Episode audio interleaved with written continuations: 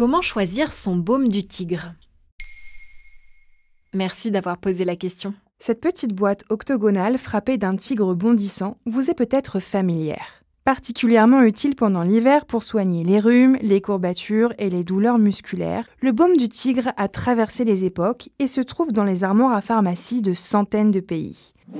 Cet onguent a été créé en Birmanie par un herboriste chinois à la fin du 19e siècle. On connaît bien son odeur très particulière. De quoi se compose le baume du tigre? Il est fabriqué avec des huiles essentielles de clou de girofle, de cache-pu, de cannelier, un arbre originaire de Chine, d'eucalyptus ou encore de menthe poivrée. Il contient aussi du camphre et c'est ce qui lui donne son odeur si particulière et aussi de menthol. Le tout est mélangé à de la vaseline, de la paraffine ou de la cire d'abeille pour faciliter l'application sur la peau. C'est un remède qui ne contient pas d'additifs chimiques.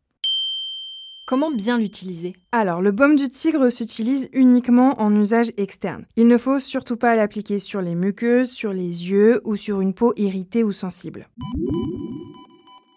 Le baume du tigre permet de soigner les petits bobos du quotidien. Par exemple, si vous avez mal à la tête, vous pouvez en étaler une noisette sur vos tempes. Vous pouvez aussi masser vos muscles après une séance de sport.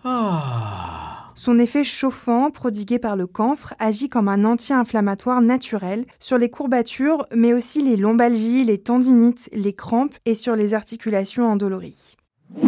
En pharmacie, j'ai vu deux types de baumes, le blanc et le rouge. Quelle est la différence entre les deux? Alors il faut savoir qu'ils sont relativement similaires, mais une petite différence dans leur composition va leur conférer des propriétés qui sont un peu différentes.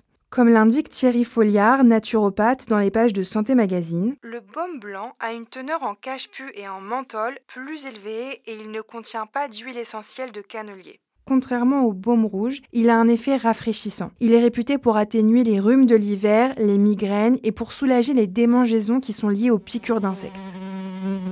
Le baume rouge, lui, est plus fort en clou de girofle, c'est ce qui explique la sensation de chaleur à l'application. Il a été créé pour soulager les douleurs musculo-squelettiques car il a un effet décontractant. Il permet une meilleure récupération musculaire après le sport. On les trouve surtout en pharmacie, c'est ça? Oui, on les trouve dans les pharmacies et les parapharmacies. Le tigre présent sur le couvercle de la boîte indique qu'il s'agit de la recette originale. Mais il est également possible de fabriquer vous-même votre propre baume du tigre à la maison. Les ingrédients sont facilement dans les magasins bio ou en ligne.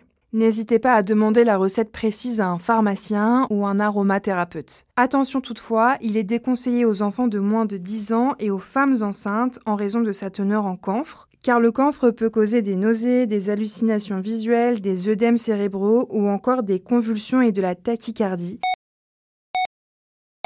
Chez la femme enceinte, le camphre peut traverser la barrière placentaire et toucher le fœtus.